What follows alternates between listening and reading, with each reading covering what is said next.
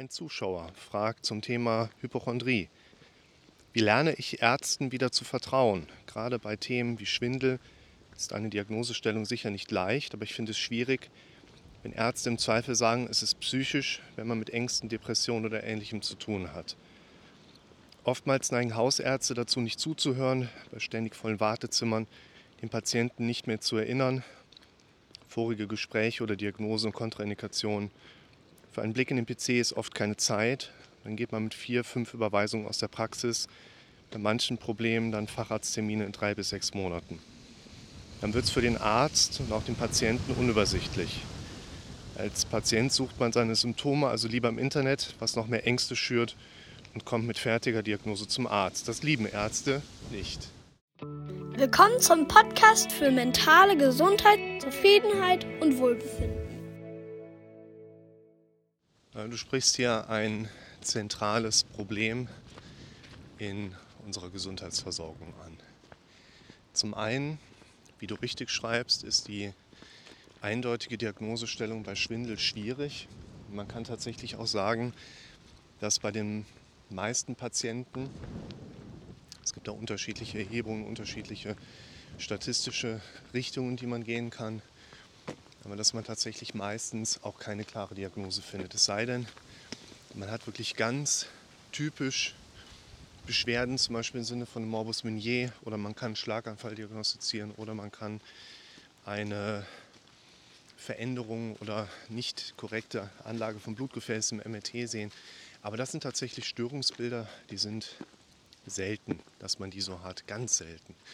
Und ganz häufig ist es tatsächlich so, dass man eine sowieso schon nicht ganz klar abgrenzbare Symptomatik hat. Also man hat nicht den glasklaren Schwindel, der zu einem entsprechenden Symptombild passt, sondern es ist diffus. Der ist nicht immer da. Er ist nicht mit einer Drehsymptomatik behaftet, sondern zu einer unangenehmen Komponente, Unsicherheit, man spricht deshalb auch oft vom Gangunsicherheitsschwindel. Und ja, die Problematik im Gesundheitssystem ist einerseits, Hausärzte haben wenig Zeit, die sind Selbstständige und haben gewisse Budgets und müssen auch schauen, dass ihre Praxis funktioniert. Und können sich dabei tatsächlich nicht die Zeit nehmen, die die Leute eigentlich brauchen, um mal eingehend untersucht zu werden. Die große Frage, die mir hier bei diesem Kommentar durch den Kopf gegangen ist, geht in die Richtung, wie sehr kann und sollte ich mich in welcher Situation auf das Gesundheitsamt verlassen. Gesundheitsamt, Gesundheitssystem.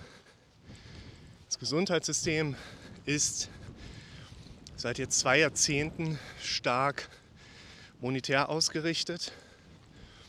Es geht bei der Behandlung von Menschen vorrangig um Fallpauschalen. Und diffuse Symptome passen da einfach nicht gut rein.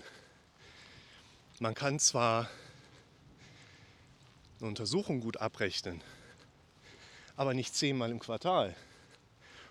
Da hat der Hausarzt nachher auch keinen Bock drauf. Also verweist er euch weiter.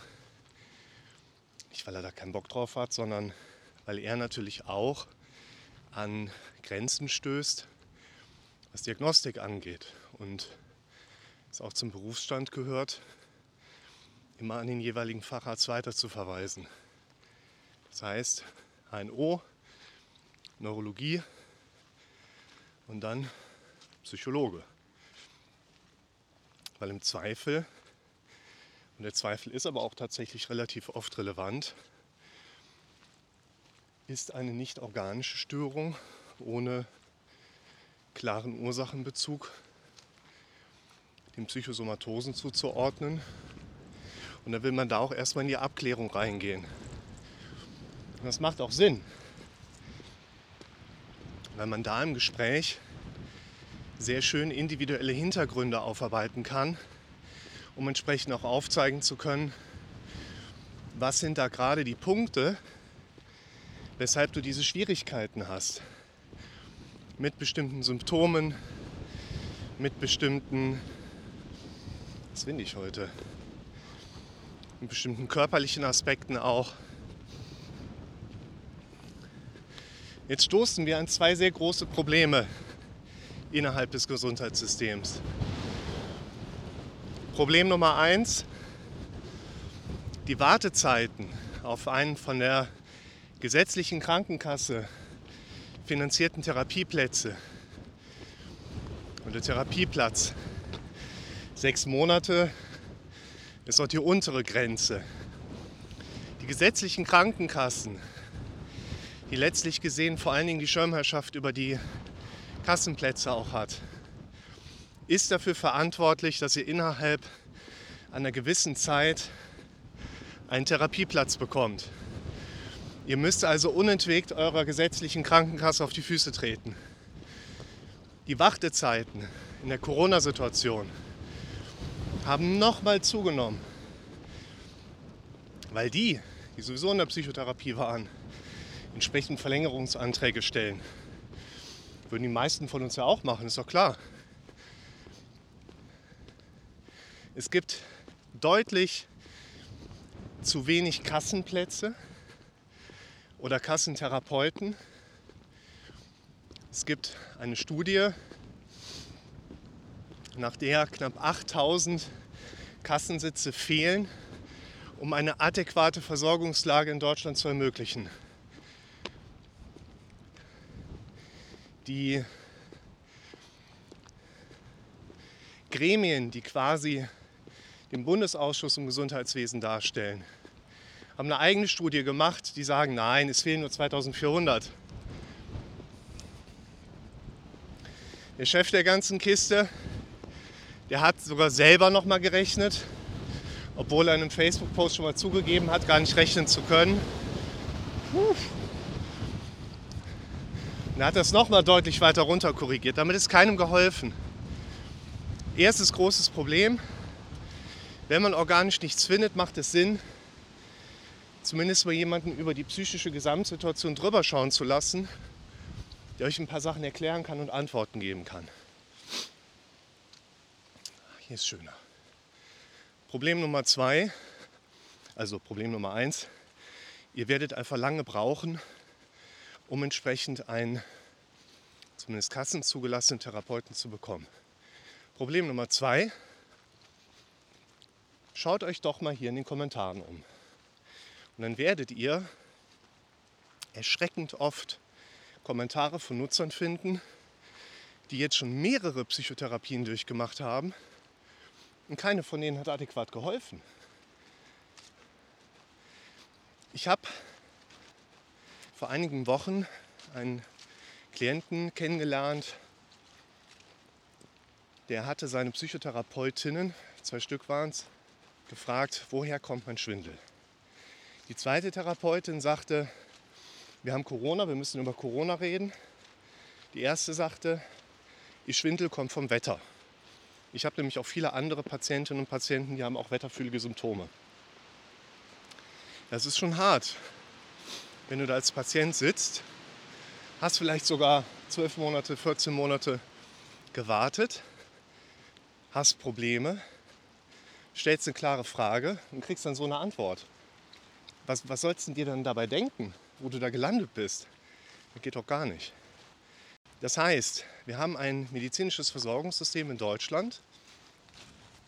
Da kann euch unter Umständen geholfen werden.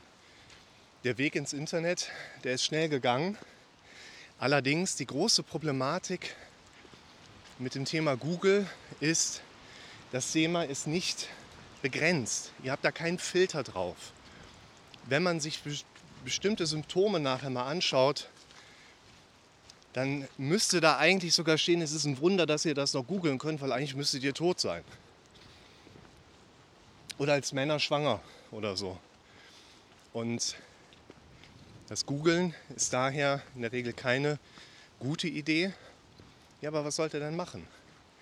Und letztlich landet ihr dann irgendwie bei mir. der relativ präsent ist mittlerweile in der zweitgrößten Suchmaschine der Welt, nämlich YouTube.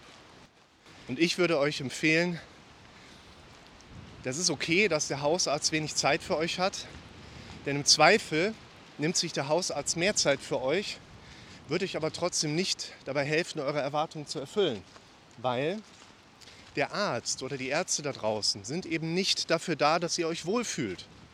Der Arzt ist nicht dafür da, dass euer Schwindel weggeht. Ja, wozu ist er denn dann da?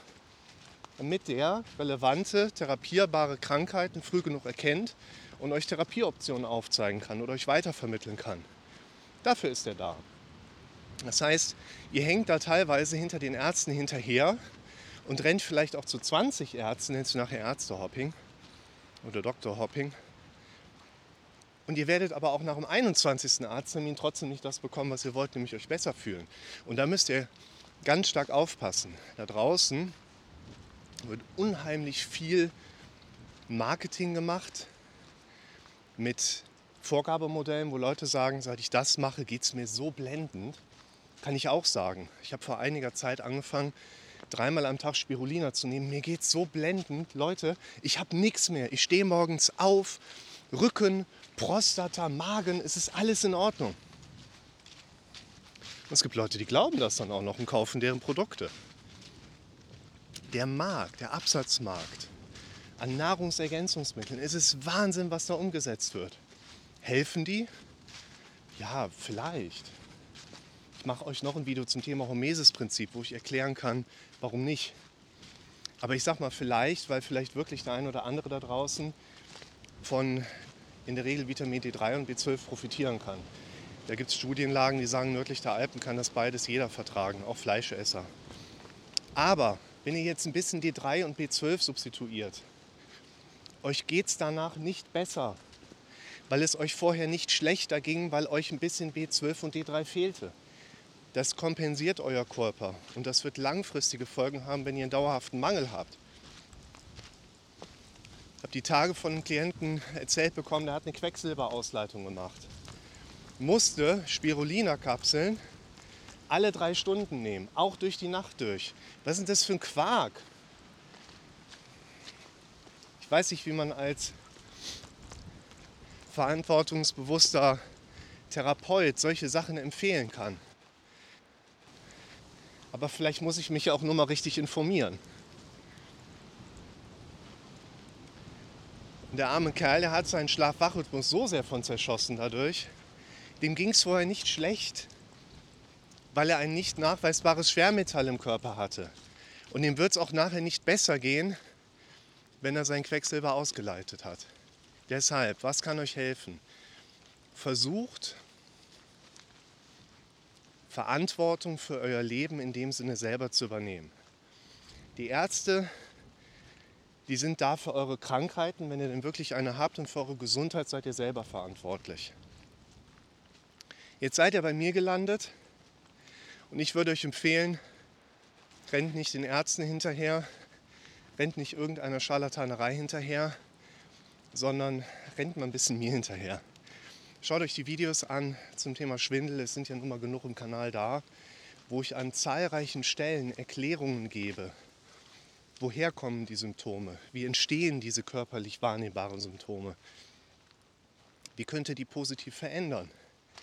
Wie kriegt ihr die wieder weg? Fangt euch an, mehr damit zu beschäftigen.